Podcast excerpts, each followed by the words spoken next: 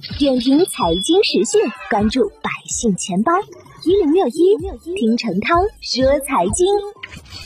近日股市又持续走低，这个时候呢，有人割肉出逃，有人观望抄底，大家都想知道一个答案，就是接下来应该怎么办。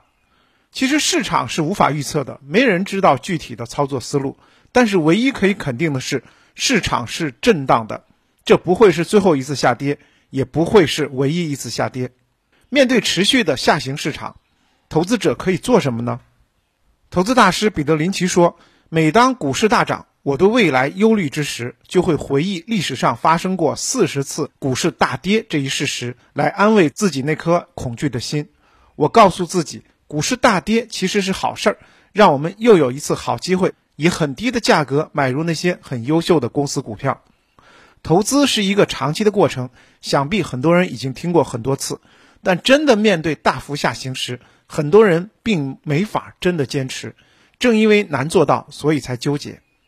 但是投资的过程也是考验人性弱点的时刻。如果能够克服投资过程中负面情绪的扰动，也许能等到拨云见日的时刻。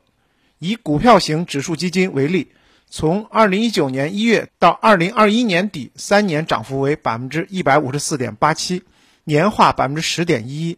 虽然上行的过程并不是一帆风顺，但是拉长时线来看，这些都只是向上过程的短期波动而已。冷静思考，本次的下行是否已经触发了你自己买入卖出的规则呢？每一次的波动，投资者都应该有一个预判程序来面对市场下行，应该怎么样操作？如果感到迷茫，说明在投资之前并没有设定自己的投资距离。正好借此机会重新理清思路。那当下的策略的建议呢？一是合理投资，不使用杠杆；二是不要盲目的割肉或者抄底；三是要做长期准备，以定投的方式参与市场。